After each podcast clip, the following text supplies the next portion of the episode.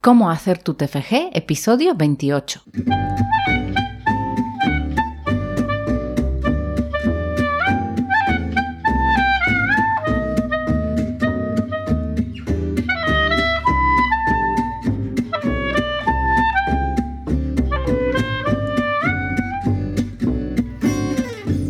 Muy buenos días a todo el mundo y bienvenidos a Cómo hacer tu TFG, el programa en el que hablamos sobre cómo hacer un trabajo de fin de grado sin tirarse por la ventana en el intento. Yo me llamo Paulina Cierlica y además de en este podcast podéis encontrarme en mi blog en cómohacertutfg.com. También soy la autora del libro Cómo hacer tu trabajo de fin de grado, guía paso a paso para escribir tu TFG con éxito que podéis comprar en Amazon. Y el día 9 de febrero va a salir a la venta mi nuevo libro que se titula Cómo redactar tu trabajo de fin de grado, 900 frases listas para usar en tu TFG, TFM o artículo científico. Si queréis estar al tanto de, las novedades, de todo lo que estoy haciendo, os podéis apuntar a mi newsletter en cómohacertutfg.com. Hoy, programa 28, en el que vamos a hablar sobre cuatro errores a la hora de redactar tu TFG. En el último programa os eh, decía que redactar bien un TFG o cualquier texto en realidad es una habilidad como cualquier otra que se puede aprender que no es un don innato, que no es algo que surge de la nada, con algo con lo que se nace, sino que es algo que se aprende. Obviamente hay gente que aprende más deprisa o tiene más facilidad para esta habilidad y hay gente que a lo mejor tiene menos, pero como en todo en la vida, hay gente que tiene más facilidad por poner, pues, pues yo qué sé, para las matemáticas o para, yo qué sé, pues para cocinar o para conducir o para hacer muebles, no sé, me da igual. Y hay gente que a lo mejor tarda más en aprender estas cosas, ¿no? Pero no significa que no se pueda aprender. Entonces, es posible, obviamente, aprender a redactar un trabajo académico, como puede ser el TFG. ¿Qué hace falta? Hace falta práctica, que desgraciadamente a lo largo de la carrera, pues no se practica, pero bueno, aún así eh, podéis aprender a redactar vuestro trabajo. Hoy eh, quería hablaros de cuatro errores más comunes que, mm, yo he visto en, muchos trabajos y también errores que cometía yo cuando escribía mis, mis primeros trabajos mm, a la hora de redactar. Son cuatro para no hacer de este podcast una cosa súper larga, pero también son cuatro errores muy importantes que suelen bajar la nota, eh, sobre todo uno de ellos, que ya os eh, diré cuál es, el último, sobre todo el último. Y creo que si subsanáis estos cuatro errores, pues vuestro trabajo va a estar bastante bien redactado, sobre todo si no, si no cometéis estos cuatro errores, ¿no? El primero, eh, el primer error es las personas verbales inconsistentes. ¿A qué me refiero con esto? Cuando redactáis un trabajo académico o un artículo científico o el TFG, eh, obviamente necesitáis hablar en alguna persona no verbal. Hay eh, tres más comunes. Es hoy hablar desde el yo, desde nosotros o de forma impersonal. El yo en muchas guías y en muchos sitios os aconsejan evitarlo porque es una forma muy personal y el trabajo académico se supone que es un trabajo bastante, bueno, bastante no, tiene que ser un trabajo objetivo, eh, un trabajo basado en las evidencias, en las teorías, en la práctica también. Entonces, hablar desde yo, desde el yo, muchas veces distorsiona un poco esa percepción. Os digo, lo mejor es consultar la guía de, la elaboración del TFG de vuestro centro, porque ahí os dicen qué forma, eh, a veces, no en todas las guías dicen esto, pero en muchas sí, qué forma es la más adecuada según vuestro centro. Yo os digo, descartaría el yo y eh, nos queda la forma de nosotros e impersonal. Eh, os voy a poner un ejemplo. No es lo mismo decir el objetivo de mi trabajo es no sé qué cosa que decir el objetivo de nuestro trabajo es no sé qué cosa. O decir, el objetivo de este trabajo es no sé qué cosa. ¿no? a eso me refiero con las, con las personas verbales. Entonces, eh, como os dije ya al principio, no lo mezcléis. Eh, el yo, yo lo descartaría, porque os digo, es muy personal. Nos queda a nosotros impersonal. Es decir, el objetivo de nuestro trabajo es no sé qué o el objetivo de este trabajo, del presente trabajo, es no sé qué. Elegid una. Primero, mirad en la guía como os decía, porque ahí os pueden indicar cuál prefieren. Hay guías en las que dicen se prefiere la forma impersonal. Pues ya sabéis que, tenéis que escribir de forma impersonal. Hay otras que dicen que les da igual, por ejemplo, entre nosotros o impersonal. El yo os digo que suelen rechazar bastantes guías, casi todas. Por lo menos las que yo he visto. Entonces, eh, si ya optáis por alguna forma, no las mezcléis, porque yo he visto en muchos trabajos que a lo mejor hablando de las fortalezas, por poner un ejemplo del, estudio, alguien decía, entre las fortalezas más importantes del trabajo se considera no sé qué, ¿no? Y luego, más adelante, a lo mejor decía, pensamos que estos resultados son importantes porque no sé cuánto. Claro, primero se emplea la forma impersonal, es decir, entre las fortalezas más importantes del trabajo se considera, que no consideramos, sino se considera, si optas por esa forma, sigue con esa forma. No la mezcles con la forma nosotros, ¿no? o, por lo menos no en el mismo apartado o muy cerca porque, porque descoloca bastante. Ese es el primer error, es mezclar las, las, personas verbales, mezclar entre nosotros, entre la forma impersonal, eh, poner algún yo también por ahí, eso no lo hagáis. Eh, elegid una forma y seáis coherentes y consistentes con ella, ¿no? O sea, no utilizarla durante todo el trabajo. El segundo error. Tiempos verbales inadecuados. En los tiempos verbales que se utilizan en los eh, trabajos académicos mm, dependen de cada apartado no es lo mismo el tiempo verbal en el resumen que yo que sé que en materiales y métodos, que en los resultados o la discusión. Depende.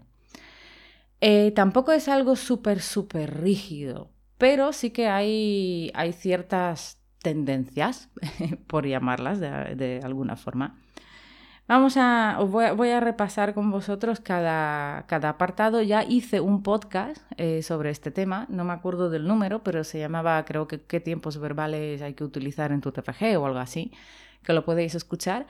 Pero bueno, por si acaso os voy a repetir, ¿no? Aquí lo más sencillo.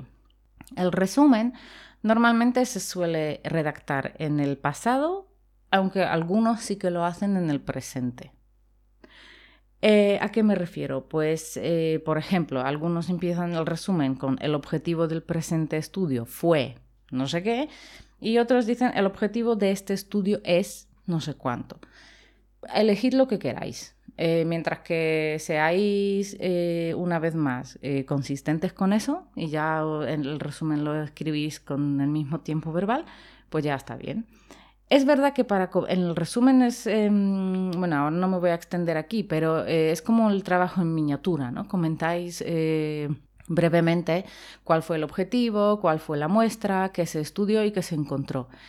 Eh, cuáles fueron los resultados y cuáles son las conclusiones. Muchas veces, aunque el resumen esté redactado en el pasado, sí es verdad que cuando en, en la última frase se comentan las conclusiones del trabajo, eh, la gente suele redactarlo en el presente. Por ejemplo, se concluye que no sé qué, en vez de se concluyó que no sé cuánto. Em, luego, la introducción. La introducción eh, se mezcla un poco entre el pasado y el presente.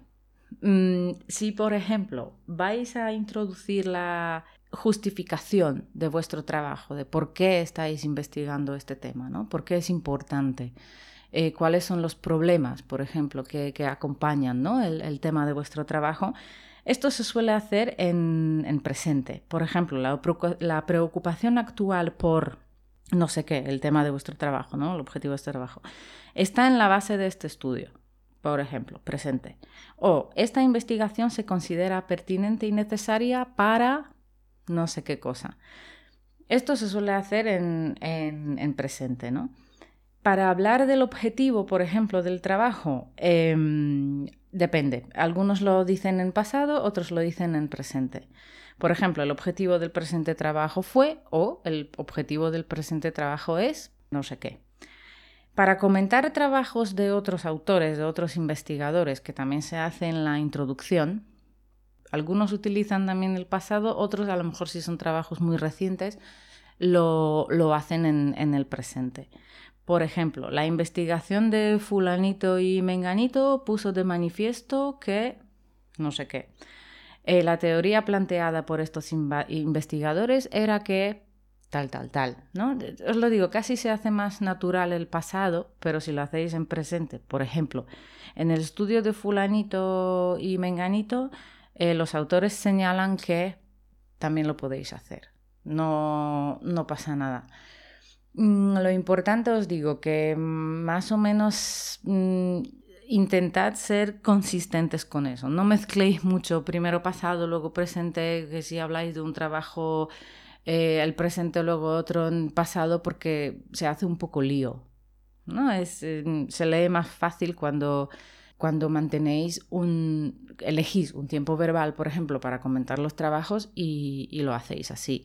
Os digo, si es un trabajo súper reciente o publicado hace poco, pues a lo mejor sí que podéis utilizar el, presente también, ¿por qué no? ¿no? O sea, hacer como esa distinción. ¿no? Para trabajos a lo mejor que eran más clásicos, más antiguos, pues hablar en pasado y los trabajos que son así más actuales, pues hacerlo en presente, da igual.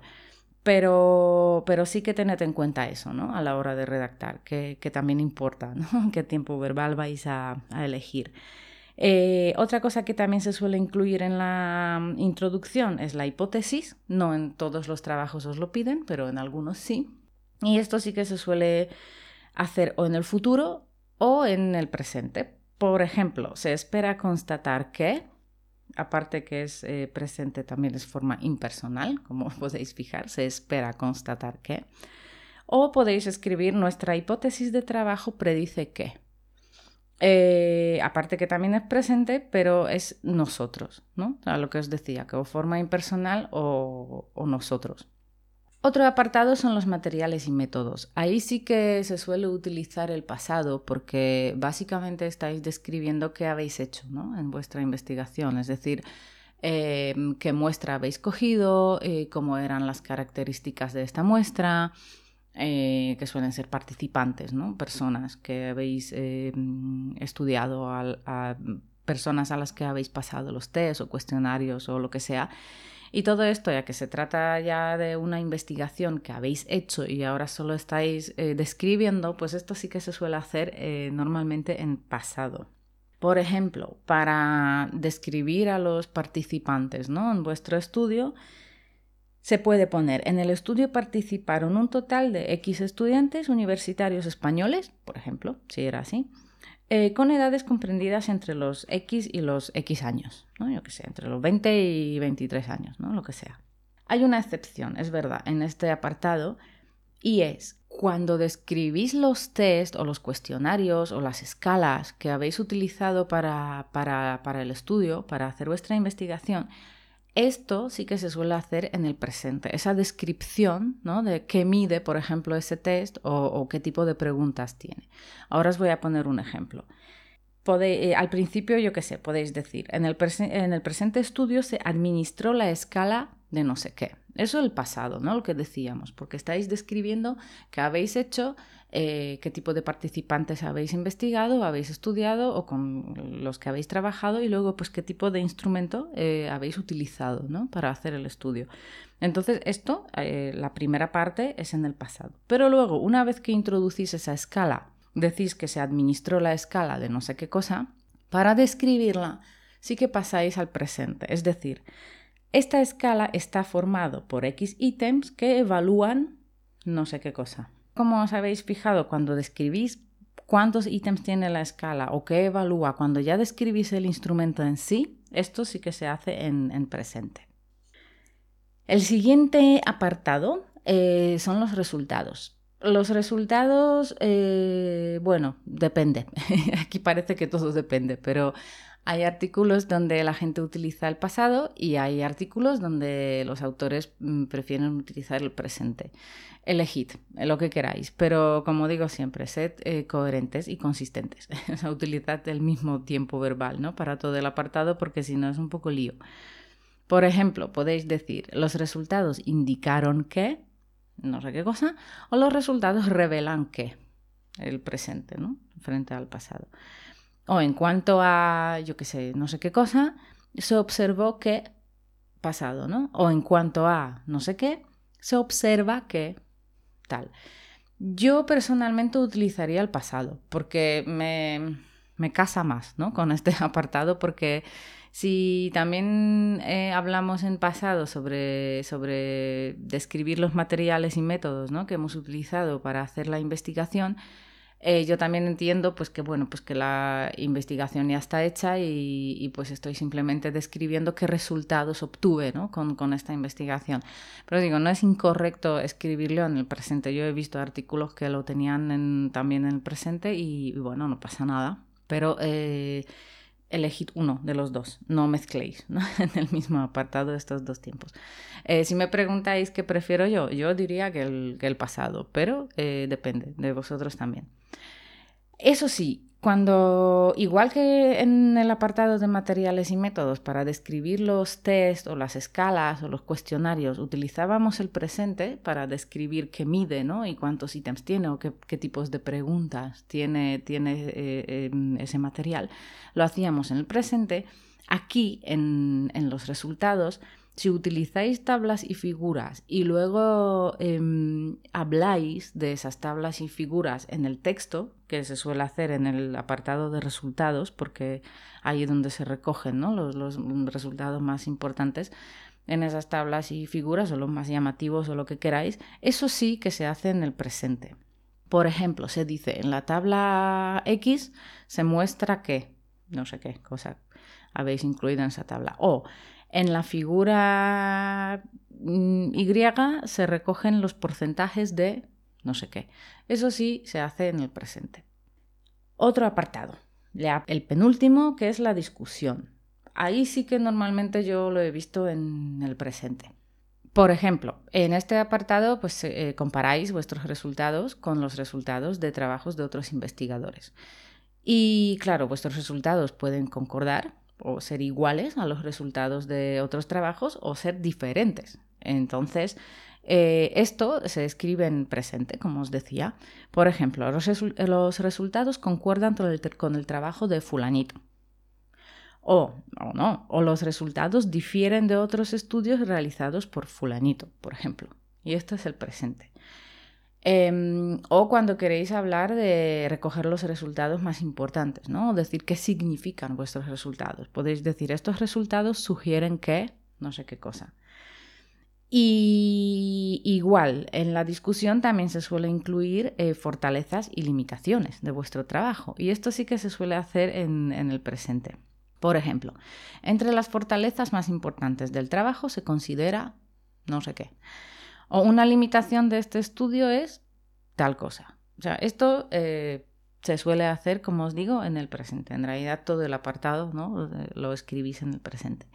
Y luego llegan las conclusiones. Las conclusiones a veces es un apartado eh, independiente, es decir, discusión, y luego vienen las conclusiones, o a veces las conclusiones se em, indican o se incluyen en el apartado de la discusión, no, se sacan como fuera, sino son como los dos últimos párrafos de la discusión. Entonces, ahí que se suele decir en las conclusiones. En las conclusiones se suele decir los resultados más eh, importantes o lo que, significan más bien.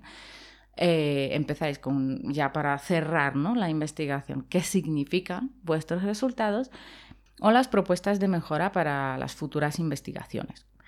Y así, por ejemplo, podéis escribir, los resultados reportados en este trabajo señalan que, porque esto se hace en el presente también, esta, esta, esta parte.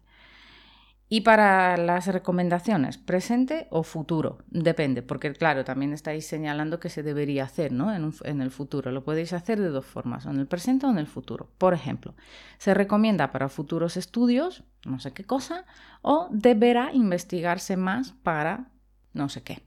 Entonces, así lo podéis hacer.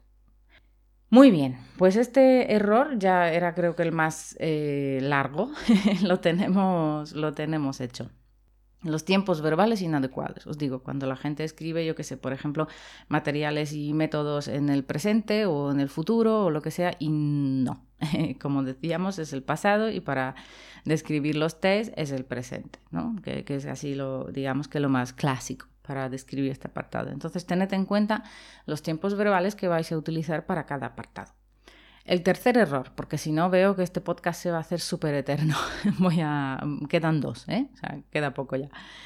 El tercer error, que también es eh, bastante común y, bastante, bueno, grave, sí, dentro de, lo que se puede decir, es cuando el trabajo tiene poca claridad. ¿A qué me refiero con poca claridad? Por ejemplo, que no tiene estructura, que está estructurado de forma muy caótica, que las ideas no surgen una de otra, no, no, no se ve un flujo lógico ¿no? de ideas, que, salís de una idea y luego esa idea pues, se convierte en otra y en otra, en otra, o sea, como se encadenan las ideas, sino que es como un popurrí de, de ideas, de pensamientos que no tienen ninguna conexión, que eh, falta o es difícil seguir el hilo ¿no? del trabajo porque mm, como que no sabes dónde quiere llegar el autor de este trabajo, qué quiere transmitirte, ¿no? qué, qué quiso investigar, para qué y, cómo lo hizo. Como que no te queda muy claro porque está todo escrito de forma muy caótica. También hay poca claridad cuando eh, utilizamos frases muy largas y muy enrevesadas. A veces parece que para hacer un trabajo académico es como que tiene que tener un lenguaje súper pomposo y muy elaborado y muy enrevesado y no es así.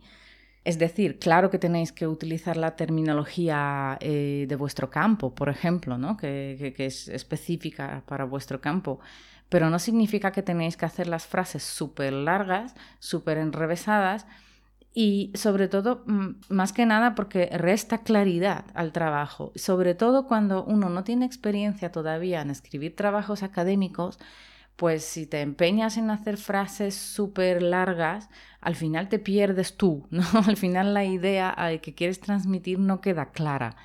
Por, porque es normal, porque uno al principio no tiene mucha práctica. Entonces no os pongáis la zancadilla vosotros mismos y pues es mejor, eh, si veis que, os liáis en alguna frase o en algún párrafo, revisad la longitud de la frase. Mm, a lo mejor la podéis cortar en varias, ¿no? En vez de escribir una frase larguísima, eh, decir lo que queréis decir con frases más cortas y más simples. Y os aseguro que de verdad mm, va a quedar mucho mejor porque la persona que va a leer este trabajo por lo menos va a saber a dónde queréis llegar y qué queréis transmitir. Porque no hay nada peor cuando estás leyendo una frase de cuatro líneas y luego dices, es que no, no, no la entiendo, no sé, mm, ya no sé qué quiere decir el autor, ¿no? no sé dónde quiere llegar. La claridad es muy importante en los trabajos académicos, de verdad. Al principio cuesta pensar que no, pues es que parece que muchos trabajos están escritos con frases que no se entienden, bueno, pues no están redactados demasiado bien, a mi modo de ver. Un trabajo académico, un trabajo, un artículo científico, necesita claridad. Hay que escribirlo con, con, orden, con lógica y con claridad, para que el lector no tenga que comerse la cabeza para saber qué queríais decir, ¿no? a dónde queríais llegar. Entonces, eh, también eh, influye en poca claridad, por ejemplo, terminología inadecuada. Eh, cada campo tiene su terminología, su jerga, ¿no? por, por llamarlo de otra forma. Si no estáis seguros eh, si la palabra que estáis utilizando está bien o mal, o no la utilicéis y cambiad por otra, que a lo mejor que no sea tan específica, pero por lo menos estáis seguros que, mm, qué significa, o comprobadlo, porque es un error, claro, utilizar, yo qué sé, términos que pensáis que significan una cosa y en, realidad significan otra, eh, pues es un error. Eh, esto no, no, aporta claridad y, bueno, y está mal hecho, ¿no? Entonces, eh, cuidado con la terminología o palabras que no conocéis bien que vais a utilizar en vuestro trabajo. O cambiarlo o comprobarlo para que estéis seguros de verdad de lo que, decéis, de lo que pensáis que significa, realmente significa esa palabra. Y luego lo que ya decía, ideas desordenadas. Es súper importante em, ordenar vuestras ideas y estructurar el trabajo de forma lógica. Bueno, ya la estructura está típica de un trabajo de investigación, la que hablábamos ahora con los tiempos eh, verbales, ¿no? De resumen, introducción, materiales y métodos, em, resultados, discusión, conclusiones. Eso ya aporta una estructura lógica al trabajo. Ahora, dentro de cada apartado también necesitáis estructurar vuestras ideas. Esto es como estructura más grande, ¿no? más global de un trabajo científico, pero luego, claro, el resumen también necesita su estructura, la introducción también necesita su estructura. Eh, me parece que también hablé de esto en algún podcast sobre cómo estructurar tu TFG. Creo que, que lo hablé mm, allí, entonces podéis buscar el episodio y escucharlo porque ya hablé de esto también. Y ahora el cuarto y el último error, y a mi modo de ver el más importante o el que más puntos resta, porque es verdad que si bueno, os equivocáis con los tiempos verbales o con las personas verbales que primero eh, utilizáis nosotros, luego impersonal, bueno, sí, resta o es algo que, que se nota, pero bueno, no es tan grave como este último error que os voy a decir ahora que son juicios tajantes y generalizaciones. ¿A qué me refiero con juicios tajantes? O generalizaciones. El trabajo científico, cualquier trabajo científico o académico, me da igual el TFG, el TFM, la tesis doctoral o un artículo científico, como decíamos, tiene que estar basado en la evidencia, tiene que estar basado en, las pruebas. Yo, a mí me gusta compararlo con, con un juicio, por ejemplo.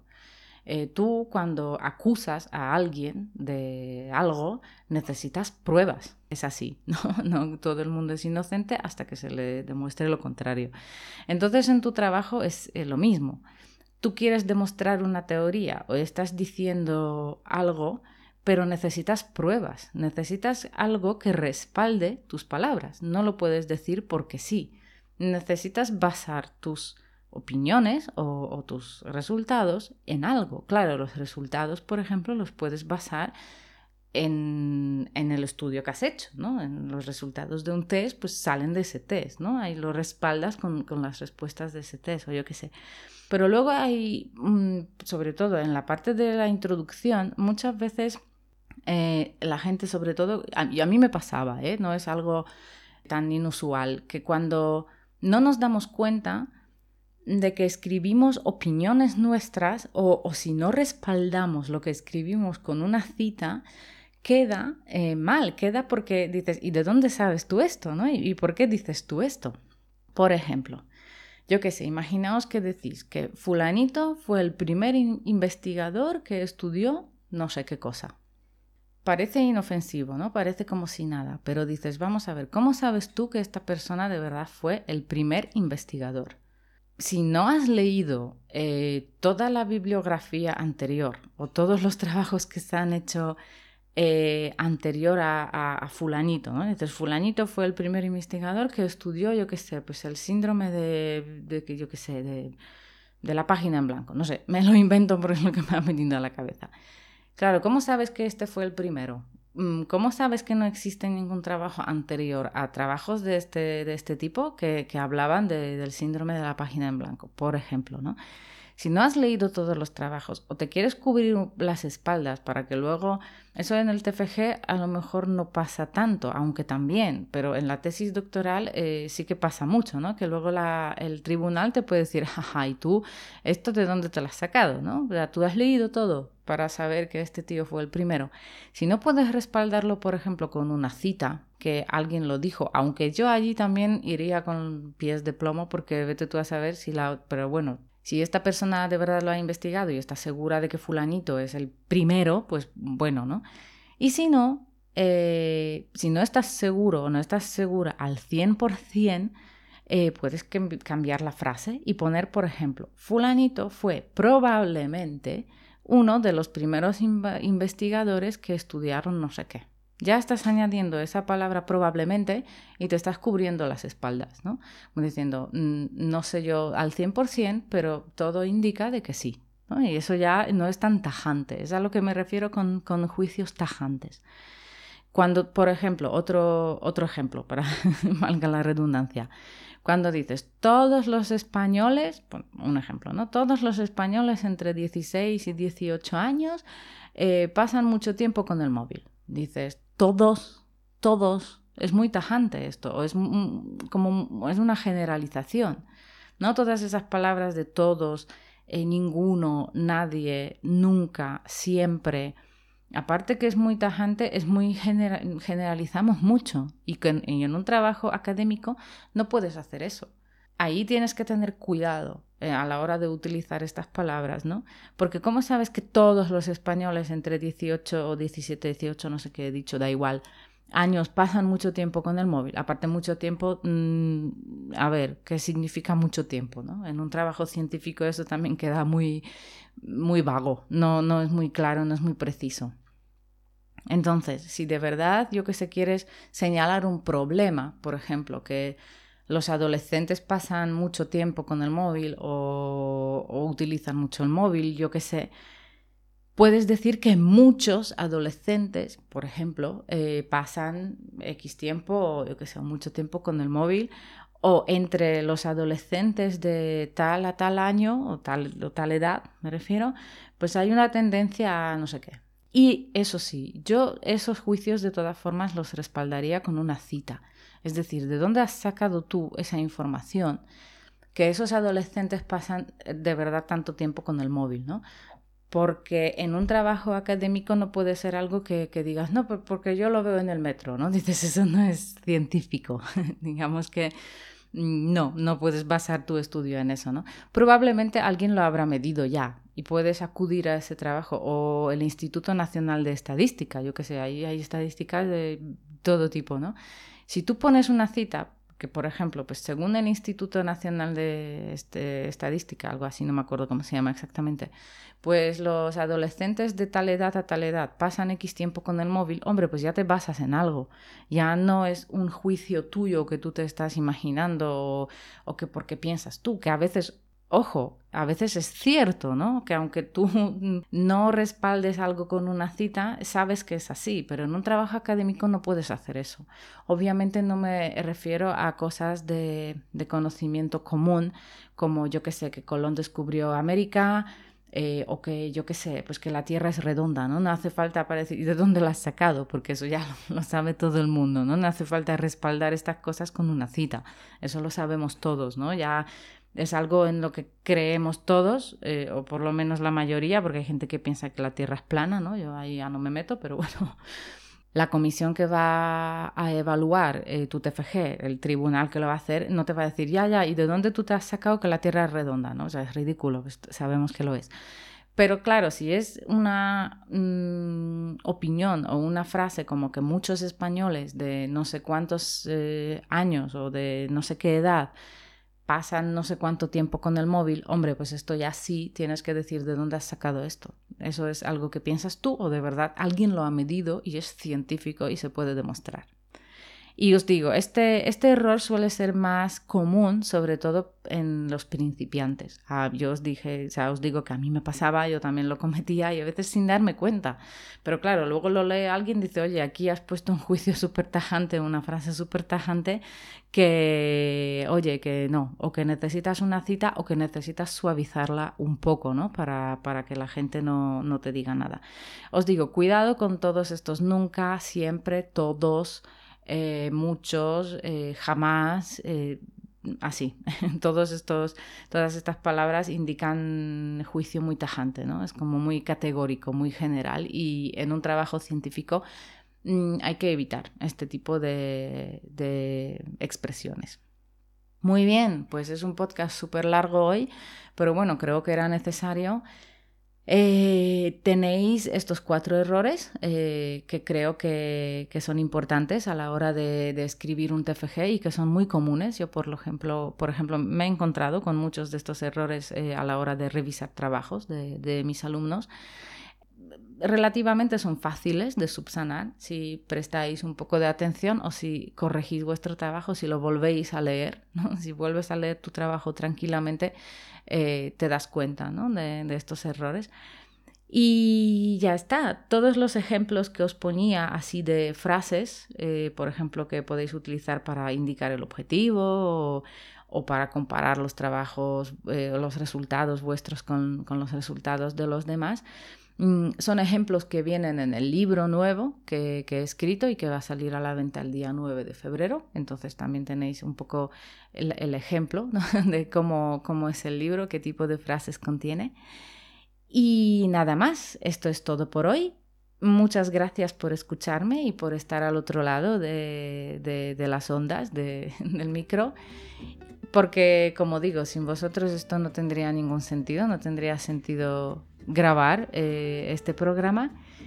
Si os ha gustado, si os parece útil este podcast, pues por favor hacedmelo saber poniéndome eh, una, valoración, una valoración o un comentario en iVoox o cinco estrellas en iTunes o, en, o siguiendo este podcast en Spotify o podéis compartir también esta información que un podcast así existe con vuestros compañeros, lo que queráis. Con cualquier duda, pregunta eh, o porque simplemente queréis saludarme, podéis escribirme a paulina eh, respondo a, todos los correos eh, de momento.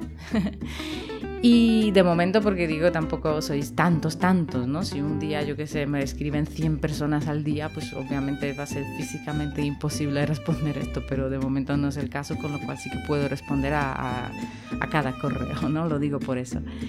Y nada, y muchas gracias una vez más y nos escuchamos el lunes que viene. Hasta entonces y que paséis muy buena semana. Adiós.